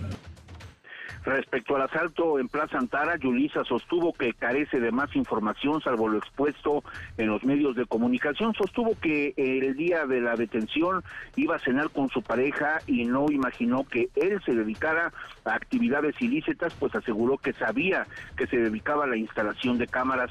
Aseguró que no ha hablado con Marco Antonio y consideró que es difícil para él y para todas las personas presas en un penal. Pidió que le echen ganas, dado que la prisión no es eterna y todo tiene un final. Yulisa recordó que su detención también le generó pérdidas económicas, pues en la semana que estuvo detenida tenía eventos donde ella cantaba reggaetón y que el dinero recolectado de las entradas se le regresó a todos sus seguidores. Sheila, el reporte que tengo. Gracias, Juan Carlos. Un abrazo. Buenas tardes. Gracias. Muy buenas tardes. Y atentos a lo siguiente, en días pasados se encontraron varias presuntas narcomantas en distintos puntos de la alcaldía Iztapalapa. Según fuentes del Gabinete de Seguridad de la demarcación que consultó precisamente mi compañero Juan Carlos Alarcón, señalaron que los hallazgos se han dado a lo largo de las últimas semanas y el más reciente el pasado miércoles 5 de julio. Y en otros temas, el INE válido la ampliación de la dirigencia de Alito Moreno al frente del PRI. Escuchen este reporte de mi compañero René Cruz. Adelante, René, buenas tardes. Hola, Sheila, muy buenas tardes. Al acatar la sentencia del Tribunal Electoral del Poder Judicial de la Federación y sin mayor debate, el Instituto Nacional Electoral aprobó un nuevo acuerdo para validar las reformas a los estatutos del PRI con las que se extendió hasta el 2024 la presidencia de Alejandro Moreno Cárdenas. En el nuevo acuerdo, el INE puntualizó que las modificaciones no contradicen el marco constitucional y legal de los partidos políticos, toda vez que se ha respetado el derecho político electoral fundamental de asociación en su vertiente de libre afiliación y participación democrática en la formación de la voluntad del partido político y que ejercen individualmente las personas ciudadanas afiliadas al PRI así como la libertad de autoorganización correspondiente a esa entidad colectiva de interés público. Con esta aprobación del nuevo acuerdo, la autoridad electoral de un plazo de seis meses, contado a partir de la publicación de la resolución en el diario oficial de la Federación, para que el partido apruebe las modificaciones a la reglamentación que en su caso deriven de las reformas a sus estatutos y esto los remita al instituto dentro, dentro de los 10 días siguientes a su aprobación. Eh, cabe recordar, Sheila, que en su sesión del 27 de febrero de este año, el Consejo General del INE invalidó la reforma, ya que el PRI no cumplió con sus propios estatutos y no acreditó la causa justificada ni hizo una motivación reforzada para ampliar la presidencia de Moreno Cárdenas. Sin embargo, el Tribunal Electoral argumentó que el INE realizó un análisis indebido, ya que el Consejo Político Nacional sí cumplió con la normatividad para modificar los documentos básicos del partido, pues cuenta con facultades para ello, además de que estas fueron aprobadas por una mayoría absoluta de los consejeros y por 25 consejos políticos estatales. Sheila, el reporte que tengo. Muchas gracias, René. Buenas tardes. Muy buenas tardes. 5 de la tarde con 18 minutos. Una vuelta al mundo del deporte. El marcador de Rosa Covarrubias en MBS Noticias. ¿Cómo estás, Rosy? Muy buen viernes. Sheila, ¿cómo estás? Buenas tardes, buen viernes y arrancamos porque esta semana inicia la jornada 2 de la Liga MX, una, una temporada un poco atípica porque van a tener un parón prácticamente de un mes, dos partidos hoy por la noche, Puebla contra Santos y ante el conjunto de Tijuana. Quizá el partido que más pueda llamar la atención va a ser el de próximo domingo entre Monterrey y Atlas a las 7 de la noche y el que juegue en León contra Pachuca el próximo lunes. Respecto a este parón que va a tener la Liga MX eh, por temas de la League Cup, que va a enfrentar a equipos de la MLS y a los 18 equipos de la Liga MX, habló Jonathan Dos Santos, jugador del América, y esto fue lo que dijo. Bueno, al final, al final nosotros somos un producto, ¿no? Y tenemos que hacer lo que nos, lo que nos manden. Sí es cierto que lo que tú dices, ¿no? Es un, es un año atípico en, calendarios. Eh, vamos a estar, creo que eh, después de la semana de, Puebla, tres semanas fuera de casa, un mes. No nos benefician a, nosotros, le vamos a más beneficiar a los equipos de, Estados Unidos, pero como te digo, al final de cuentas, nosotros estamos aquí para, lo que tanto la liga de aquí como la MLS digan y, y, pues vamos a hacer nuestro, nuestro trabajo, ¿no? No tenemos voz ni, voz ni voto, no te puedo decir si está bien o está mal. Y bueno, siguiendo con temas de fútbol varonil, este fin de semana se va a disputar los cuartos de final de la Copa Oro. México tendrá un burro rival ante el equipo de Costa Rica. El partido será mañana a las siete y media de la noche. Qatar estará enfrentándose al equipo de eh, Panamá, Guatemala, Jamaica, Estados Unidos y Canadá se verán las caras en esta fase. Pero bueno, la selección mexicana con la encomienda de no más distracciones de estar atentos a, las llegadas que pueda tener Costa Rica, porque Qatar le ganó en el último partido de la fase de grupos. Y bueno, pues Jaime Lozano tendrá, tendrá un duro rival el día de mañana con Costa Rica. Y hablando de fútbol, pero esta vez eh, hablemos del el femenil. La selección femenil de fútbol enfrentará esta noche eh, eh, a Venezuela por el título de los Juegos Centroamericanos y del Caribe. México buscará el tricampeonato, Venezuela buscará su segundo título en este en este torneo. Hay que recordar que desde Mayagüez, bueno, pues existe el fútbol femenil. Ayer los hombres se llevaron la medalla de oro al vencer a Costa Rica y bueno, pues hoy tocará turno a las mujeres y siguiendo con temas de fútbol femenil, esta noche arranca, pues podríamos decir, el balón comenzará a rodar en la Liga MX de, eh, femenil con el torneo de campeón de campeones entre Tigres y América. Eh, las Águilas que vienen de conquistar el título tras derrotar al conjunto de Pachuca y bueno, Tigres que fue el campeón en el, en el Apertura 2022 buscarán quedarse con este título. El partido de hoy es el juego de ida en el Estadio Azteca, es a las 8 de la noche. Y esto dijo Katy Martínez respecto a, bueno, pues cómo se siente ella también sabe lo que es ganar títulos con el equipo de Tigres y ahora, bueno, pues consiguió uno con América y buscará ampliar su palmarés. La verdad que quiero superar la versión pasada. Yo creo que a pesar de que pasaran muchas cosas, eh, la resiliencia que he tenido y todo lo que ha pasado creo que ha sido muy bueno y, y, nada, repetirlo y mejorarlo este torneo. Creo que este equipo tiene esa mentalidad, tiene ese hambre también de salir a ganar, entonces estamos tranquilas con eso y vamos a trabajar muchísimo para lograrlo. Nada más mencionar que precisamente el conjunto de Tigres tuvo pues cambio de entrenador, ahora será Mila Martínez quien dirija a las felinas. Sheila, la información deportiva. Muchas gracias, Rosy. Muy buenas tardes. Buen fin de semana. Buenas tardes. Bonito fin de semana. Son las 5 de la tarde con 23 minutos. Nos vamos a una pausa. No se vayan, volvemos. Pamela en MBS tiene para ti tres pases dobles para la obra Los Musicales de Broadway una parodia al mundo teatral para el sábado 8 de julio a las 8.45 pm en el Teatro de la República. Y tres pases dobles para que vivas la experiencia de la cartelera de Cinépolis en formato tradicional de lunes a viernes, válido todo el mes. Para ganar, dinos cuál es tu sección favorita de este espacio y llama al 55 51 66 1025. Quédate en MBS Noticias con Pamela Cerdeira. En un momento regresamos.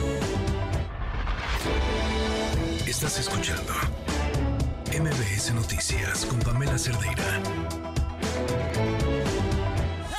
la tarde con 26 minutos. Continuamos en MBS Noticias. Y bueno, pues en días pasados les hemos estado informando sobre esta ley que entró pues ya en vigor en Florida, que sin duda es discriminatoria para muchas personas que no tienen documentos legales para poder estar en aquel estado. Y bueno, pues sin duda ha generado muchísima expectación, eh, obviamente en todos los, los mexicanos y los migrantes de distintas nacionalidades, pero también en la comunidad de, otras, de otras latitudes. Hoy, hoy platicamos esta tarde en este espacio con el diputado Mario Alberto Torres Escudero. Él es eh, secretario de la Comisión de Asuntos Migratorios y es obviamente del grupo parlamentario de Morena. Muy buenas tardes, ¿cómo está, diputado? Eh, muy buenas tardes, señorita. Aquí estamos eh, eh, tomándote la llamada, manejando de la ciudad de, la Ciudad de México hacia la ciudad de Coatzacoalcos, Veracruz. Cuéntenos, por favor, porque usted destacó la necesidad de establecer, obviamente, pues estos, los derechos, sobre todo, de los mexicanos que residen fuera de México, promoviendo, pues, la colaboración de diferentes sectores, obviamente para protegerlos, para proteger sus derechos humanos, apoyarlos, obviamente, también en sus, en sus distintas actividades y más ahora con esta, pues, ley antimigrantes que, pues, ya está prácticamente en Florida operando. Así es, eh, desde a principios de este año, cuando se, se sabía que esta ley iba a entrar en, en, actividad el primero de julio, hubo muchos grupos de activistas en Estados Unidos que pues que nos reunimos, hablamos y algunos eh, nos organizamos para hacer una marcha, una caravana desde Los Ángeles, California, pasando por San Diego, hasta llegar a, a Tallahassee, Florida, el día primero de julio en ese recorrido se juntaron eh, pues muchas personas eh, apoyando tanto de forma presencial como en redes sociales a esta caravana, pero pues no acaba ahí, no acabó ahí el, el, esfuerzo. Eh, hay un grupo de, de abogados que, que han sido contratados por, por este grupo de activistas para que en las cortes judiciales de Estados Unidos pues se entreguen las demandas correspondientes para que esta ley eh, sea cancelada lo antes posible.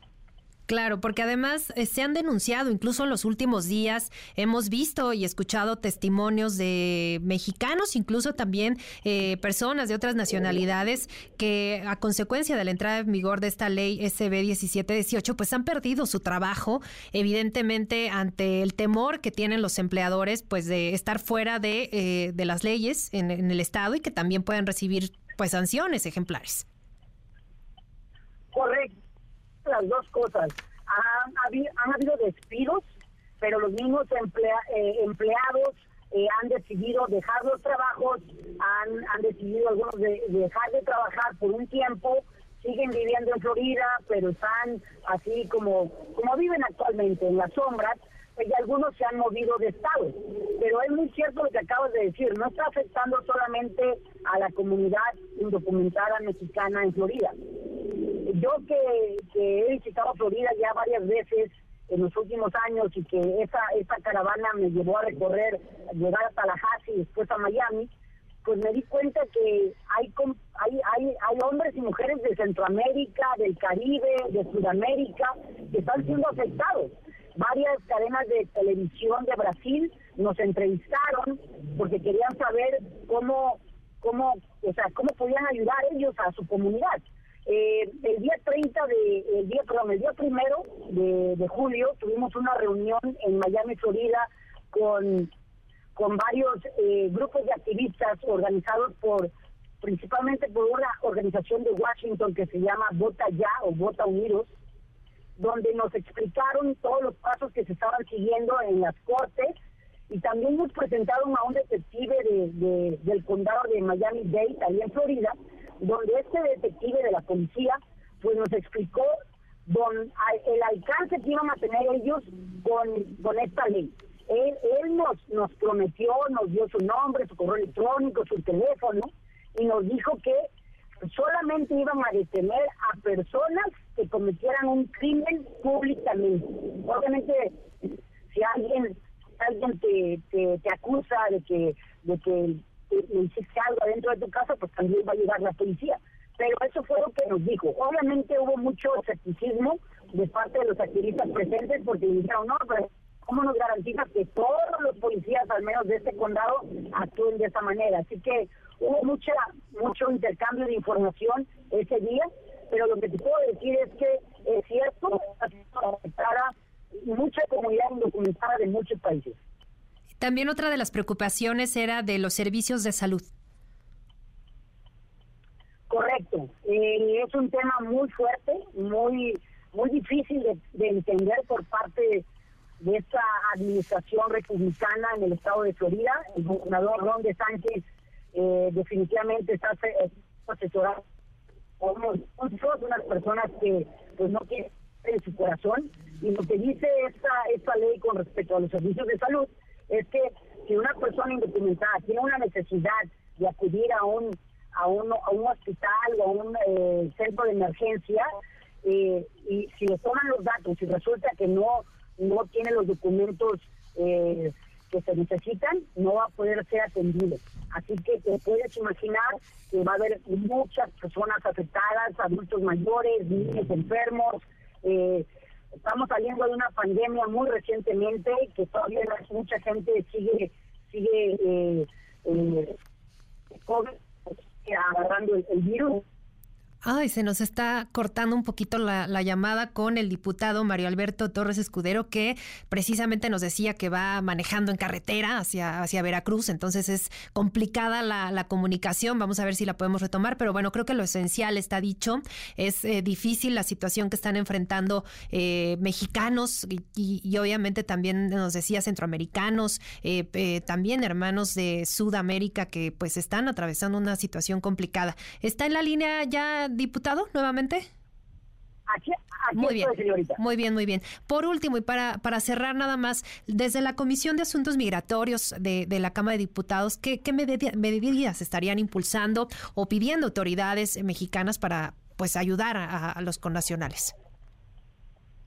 Definitivamente tenemos que hacer varias cosas. Una, empezar el diálogo interparlamentario con nuestros colegas en Estados Unidos, congresistas tanto eh, federales que trabajan en Washington como los estatales de Florida y también de algunos estados adyacentes a, Florida.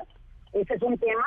Eh, ¿Por qué lo digo? Porque esta ley eh, se puede, puede permear en otros estados y se les puede ocurrir a otros estados republicanos adoptar leyes similares.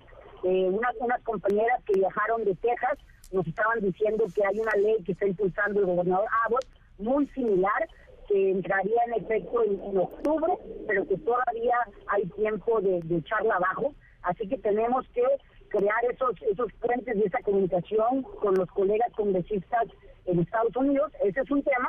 Y el otro tema es, definitivamente tenemos que considerar que hay mucha comunidad que está siendo afectada, que van a considerar regresar a México. Y para eso tenemos que tener las condiciones en las distintas secretarías que se encarga de se encarga de la comunidad del retorno deben de atender correctamente a esta comunidad. Por eso es que eh, recientemente yo introdujo una ley de retorno en la Comisión de Asuntos Migratorios, donde pues se tocan muchos temas relacionados con nuestra comunidad de retorno, desde salud, educación, vivienda, empleo y otros. Eh, son temas muy importantes que debemos de considerar muy rápido Pues seguimos muy atentos a, lo que ocurra y por supuesto en comunicación permanente, diputado Mario Alberto Torres Escudero del eh, Grupo Parlamentario de Morena y secretario de la Comisión de Asuntos Migratorios. Muchísimas gracias por estos minutitos en MBS. Muchísimas gracias a ustedes. Buenas tardes. Buenas tardes. Cinco de la tarde con 35 minutos. Hola, ¿qué tal? La de la voz L. Figueroa les da la más cordial bienvenida a los Premios Bienestar, los únicos premios que no son culpa de Calderón. Comenzamos. Por cambiar de carrera, de la local por la Ciudad de México a la federal por la Silla del Águila, y abandonar en los brazos de Morena al antes llamado DF y su jefatura de gobierno, la bicicleta de humo es para... Xochil Galvez. Por favor, denme un pañuelo y mucha paciencia para otros seis años del cambio. por la transparencia en el uso de recursos públicos y el excelente desecho de pruebas contundentes con el clásico Yo tengo otros datos, el jet militar es para la diputada Andrea Chávez. Tráiganle un Uberplane cuanto antes. El momento más esperado de la tarde y de la semana es nada más y nada menos que la entrega de la Catrina de chocolate. Y es para los moneros del chamuco.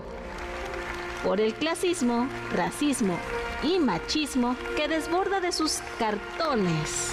Sale una caja de chayotes para brindar y un curso intensivo de caricatura política. Y así concluyen los premios Bienestar. Muchas felicidades a los ganadores. Los esperamos el próximo viernes con lo más destacado de la semana. Donde más en el 102.5 con Pam Cerdeira.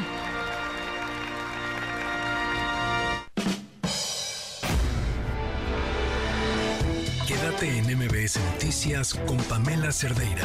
En un momento regresamos. Estás escuchando MBS Noticias con Pamela Cerdeira. 5 de la tarde con 40 minutos. Continuamos en MBS Noticias. Y bueno, pues ahora tenemos en la línea telefónica, ustedes la conocen perfectamente bien, Sofía Ramírez, directora de México. ¿Cómo vamos? Muy buenas tardes.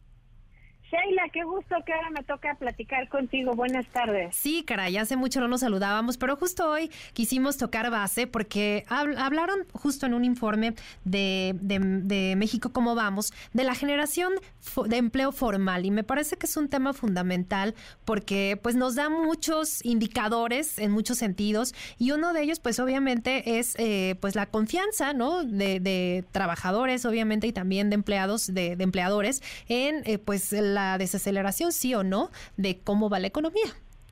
No, tienes toda la razón. A ver, creo que hay varios indicadores económicos, pero hay pocos tan importantes para la gente, para ti, para mí, para todos los que nos hacen favor de escuchar, como el empleo y la inflación. Y el día de ayer salieron los datos de empleo formal. Recordemos que el empleo formal se mide a través de aquellos que tienen un contrato, pero además un reconocimiento a través de una autoridad que obviamente implica que esté suscrito o inscrito esa persona en eh, algún tipo de seguridad social. Puede ser el ISTE, el IMSS o alguno de los eh, organismos públicos locales, Pemex, Sedena, etcétera. Entonces, creo que cuando hablamos de empleo formal hay que posicionarnos en esa idea. Cuatro de cada diez empleos en México son empleos formales. De ese empleo estamos hablando. Ahora, yo no voy a hablar ahorita más que del empleo del IMSS. ¿Por qué eso es el del IMSS? Porque es el que nos da cuenta de la actividad económica, porque es el que es del sector privado. Ese es el 80% más o menos de estos cuatro de cada diez empleos, entonces más o menos nos dice cómo va el empleo de buena calidad. Y en ese sentido, pues primero que nada, decir que en los primeros seis meses de este año se agregaron 514 mil puestos de trabajo registrados ante el IMSS. Eso es un dato que está ligeramente por debajo de los 600 mil, vaya, está 85 mil puestos por debajo de los 600 mil que tendríamos que haber creado para que el semáforo económico de México, como vamos, estuviera en verde. ¿Por qué hablamos de crear 100 mil puestos de trabajo formales al mes? Bueno, porque es más o menos la cantidad de personas que mes a mes por eh, edad se van incorporando, digamos, al mercado laboral. Sabemos que no todas llegan, digamos, eh, eh, en cierto mes, en febrero o en mayo, pero es más o menos un aproximado y por eso vamos contabilizando el año completo. Esa es la primera idea. La segunda idea es que de hecho tuvimos un gran primer trimestre. En el primer trimestre, en los primeros tres meses del año, se generaron 423 mil puestos de trabajo. Esto es importante porque en tres meses tendrían que haberse generado 300 mil empleos y se generaron 123 mil empleos más, es decir, se generaron prácticamente los que necesitábamos además en abril y en un cachito de mayo. Sin embargo, mayo, abril y junio fueron meses que fueron muy flojitos en generación de eh, empleo formal. Estamos hablando de 24 mil, 42 mil y 24 mil puestos de trabajo respectivamente en esos meses, que suman en conjunto pues 85 mil puestos de trabajo más o menos y por lo tanto nos quedamos muy cortas al mover, al calcular digamos eh, los primeros seis meses del año. Entonces creo que eh, de entrada podemos decir que el empleo formal empezó muy potente el año, conforme ha avanzado el segundo trimestre, pues se ha ralentizado de una manera muy importante. Sin embargo, no es que el mercado laboral no esté siendo dinámico, estamos viendo cómo pues nuevamente va ganando terreno la informalidad laboral. Ahora, un tercer dato que me parece muy importante es ver la meta de generación de empleo, primero por sexo y luego por entidad federativa. Por sexo, pues obviamente hombres y mujeres, estaríamos pensando que si somos más o menos mitad de mitad, pues tendría que haber más o menos la misma cantidad de empleo formal generado, que son 300 mil puestos de trabajo entre enero y junio para hombres y para mujeres igual. Sin embargo, el semáforo de eh, mujeres contabiliza menos puestos de trabajo, estamos hablando de 229 mil en vez de los 300 mil que tendrían que, generarse, y en el caso de los hombres es un poco más alto, 284 mil. Eso quiere decir que en el agregado, por cada 100 hombres que tienen un empleo formal, hay 65.5 mujeres. Esto sí nos va cerrando la brecha por sexo, eh, Sheila, porque estamos hablando que en 2001 esta proporción era de 51, 52 mujeres más o menos por cada 100 hombres en un empleo formal, llevamos en 65. Son buenas noticias, pero a esta velocidad nos tomaría como 50 años acabar de cerrar esa brecha. Entonces, pues, francamente no es algo deseable, no vamos suficientemente rápido. Ahora, respecto a cómo vamos a eh, nivel nacional, que creo que es el, último de los rubros que es importante conocer, pues sabemos que eh, no todas las entidades federativas tuvieron el mismo saldo, Ahora, todas tuvieron un crecimiento anual positivo respecto al mismo trimestre del año anterior, digamos, respecto al segundo trimestre del año anterior. Las tres entidades que registraron el mayor crecimiento fueron Quintana Roo, Tabasco y Baja California Sur. Y Baja California Sur me parece importante, le contaba yo ayer al auditorio Compam, porque justamente hay eh, un sector económico que requiere al turismo. Y el turismo en algunos lugares del país, como es el sureste mexicano, Guerrero, Oaxaca y un pedazo de Chiapas, es un sector caracterizado por la gran informalidad laboral y económica. Y en el caso de Quintana Roo y Tabasco, digo, Quintana Roo y Baja California, eh, son sectores turísticos mucho más organizados, mucho más formalizados y también fueron sectores muy golpeados durante la pandemia. Entonces nos da gusto que el empleo formal resurja, digamos, en estas entidades federativas donde el turismo tiene un gran componente de formalidad. Y las tres entidades federativas que registraron el menor crecimiento anual fueron Tamaulipas, Durango y Morelos. Y bueno, pues creo que eh, con esto tenemos más o menos un panorama de cómo van las cosas. Las 13 entidades que sí cumplieron con su meta, porque el que hayan generado empleo de manera positiva no quiere decir que hayan llegado eh, a la meta, pues obviamente son las de siempre. También respecto al desempeño de la meta, Baja California Sur, Quintana Roo y Nuevo León están hasta arriba de la lista y bueno, pues Nuevo León nos sorprende porque toda la integración de las cadenas de suministro en Nuevo León está eh, sumando al empleo formal. Sí, y las, las de peor desempeño, eh, que fueron Sinaloa, Veracruz y Guerrero, pues no sé si coincidas, pero seguramente el ingrediente de la seguridad seguramente pues por ahí tiene algo que ver. Pues mira, ahí creo que tocas un punto bien importante, porque la inseguridad lo que acaba haciendo es que las unidades económicas, digamos, los changarros, los negocios, las empresas, no puedan crecer. Y tú me dirás, ¿eso qué tiene que ver? Tiene todo que ver. Economía de la extorsión de Luis de la Calle es un libro que justamente nos explica que cuando tú tienes unidad, una unidad económica pequeña y te empiezas a hacer visible, exitosa, a crecer, a ser evidente, tienes distintas fuentes de extorsión. Uno, de la autoridad, que en muchos casos, pues ya sabes, el inspector de la autoridad que tú quieras viene y te dice, uy, no está pintado del color correcto, no pusiste el extinguidor, este, no has pagado las cuotas, yo qué sé. Pero también te vuelves un foco de extorsión para el crimen organizado. Es por eso que la presencia del crimen organizado es uno de los grandes elementos que impiden el progreso social y una de las grandes cosas que preocupan a la gente porque impide que las unidades económicas pues puedan, no digas crecer, sino simplemente ser un poco más eficientes, un poco más visibles y sí, claramente no se vuelven formales con mucha velocidad. Claro, pues muy interesantes estos datos, Sofía. Muchísimas gracias por compartirlos esta tarde de viernes aquí en MBS Noticias. Por lo pronto te mando un abrazo enorme. Muchas gracias. Sheila, un abrazo a ti y al auditorio. Hasta luego. Hasta luego. Sofía Ramírez, directora de México, ¿cómo vamos? Vamos a una pausa, volvemos, no se vayan. Quédate en MBS Noticias con Pamela Cerdeira. En un momento regresamos. Estás escuchando MBS Noticias con Pamela Cerdeira. 5 de la tarde con 50 minutos. Continuamos en MBS Noticias. Y fíjense que hoy justamente se llevó a cabo un foro muy interesante en el Senado de la República sobre personas desaparecidas. Este tema del que hemos hablado y seguiremos hablando porque no hay que quitar el dedo del renglón y darle voz a todas aquellas personas que han perdido eh, algún familiar en este país, pues por distintos factores, pero generalmente y de manera pues muy reiterada por la delincuencia, por la violencia. Y esta tarde le agradezco enormemente a Eliana García, ella es especialista en derechos humanos y es una de las autoras de la Ley General de Víctimas y jefa de la oficina del senador Emilio Álvarez y Casa. Muy buenas tardes, Elena, gracias por tomarnos la llamada. Muy buenas tardes, gracias a ustedes por la confianza.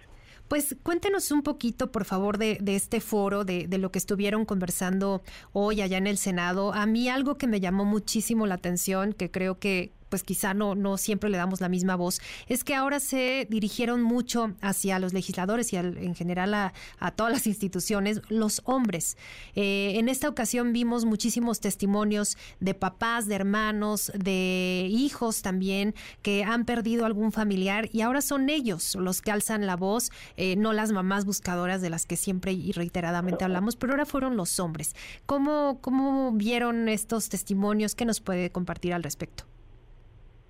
Bueno, lo que comentas es absolutamente cierto. La idea original era hacer este este foro con testimonios de padres en motivo del Día del Padre. Sin embargo, por cuestiones de logística se tuvo que retrasar. Y entonces el foro se realizó a propuesta de una red de Víctimas Unidas se llaman, que decidieron en esta ocasión abrir la voz a quienes, siendo hombres, no necesariamente todos son padres, sí. están en la búsqueda de su hija, de su hermano, de su esposa, de un ser querido que está desaparecido y que como dices es una de las enormes y más fuertes tragedias que estamos viviendo en nuestro país. Entonces, lo que se hizo fue hacer una invitación, una convocatoria a padres, hijos, hermanos, esposos que están buscando.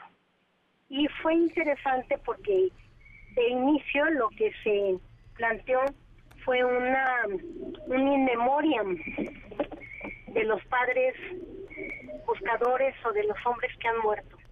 Y entonces se recordó a don Nepomuceno Moreno, se recordó a Mario Vergara, que acaba de morir hace poco y que fue, junto con Miguel Trujillo, que estuvo hoy en el foro, de quienes marcaron escuela de búsqueda en campo, a don Roberto Galván, a don Jaime Olivares, a un compañero que le decíamos Palomo, que murieron sin encontrar a su ser querido desaparecido.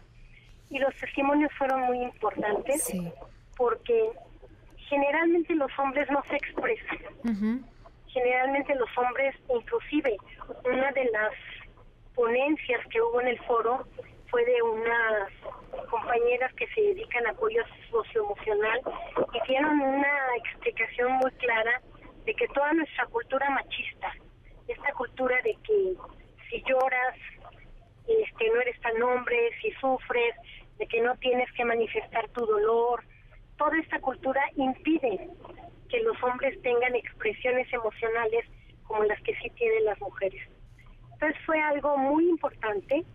Es una primera ocasión en que se hace un reconocimiento tan claro, tan explícito de quienes desde atrás están pues también participando en la búsqueda y en todos los lugares, en todas las búsquedas, en todos los momentos, los hombres que están buscando acompañan a las madres buscadoras que como tú dices con toda claridad y con toda certeza son las que más claramente aparecen. Y en algún momento Miguel dijo algo muy importante.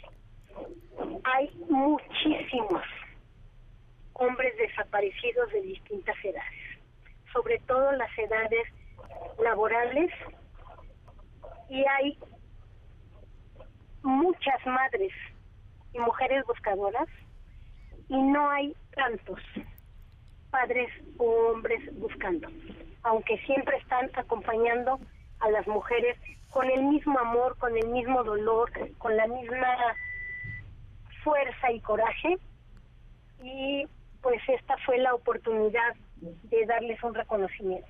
Fue muy importante, la verdad, fue una iniciativa que como te digo originalmente estaba pensada para el Día del Padre, que también el Movimiento Nacional por Nuestros Desaparecidos por primera vez planteó la, la posibilidad de hacer una actividad de reconocimiento a los padres buscadores con la misma consigna de no hay nada que celebrar. Este fue el motivo de la actividad. Hubo videos importantes. Este, pues la Pamela Cerdeira también yo agradezco mucho que haya participado. Mandó un video muy importante de reconocimiento y entonces pues este fue el foro. Sí, pues muy, muy relevante por lo que significa, por lo que representa el que ahora los hombres hablen, levanten la voz y muestren sus sentimientos, como bien decía. Le agradezco enormemente estos minutitos para MBS Noticias. Por supuesto, seguimos atentos al tema. Eh, no quitamos el dedo del dedo del renglón y seguimos alzando la voz también por ellos. Muchísimas gracias, Eliana García. Antes de cortar, de hacer un comercial. Rapidísimo. Rápidamente se aprobó en el Código Nacional de Procedimientos Civiles y Familiares la Declaración Especial de Ausencia por Desaparición, que es un logro estratégico de las familias de personas desaparecidas, porque representa otorgar la personalidad jurídica a los este, seres queridos desaparecidos y también a ellos. Entonces, solamente decir a las víctimas que ya entró en vigor ese código y que lo pueden usar esta declaración para exigir el ejercicio pleno de todos sus derechos. Ahí Muchas gracias por dejarme al, dar el comercial. Al contrario, muchísimas gracias Eliana García, especialista en derechos humanos, una de las autoras de la Ley General de, de Víctimas. Muchas gracias, muy buena tarde. Muchas gracias a ustedes. Buenas tardes. Nos vamos, eh, se quedan con Ana Francisca Vega, que tengan un excelente fin de semana. Yo soy Sheila Amador a nombre de Pamela Cerdeira, que el próximo lunes ya estará en este su espacio y que tengan un excelente fin de semana. Muy buenas tardes estás informado. Nos escuchamos el día de mañana con las noticias que tienes que saber. MBS Noticias con Pamela Cerdeira.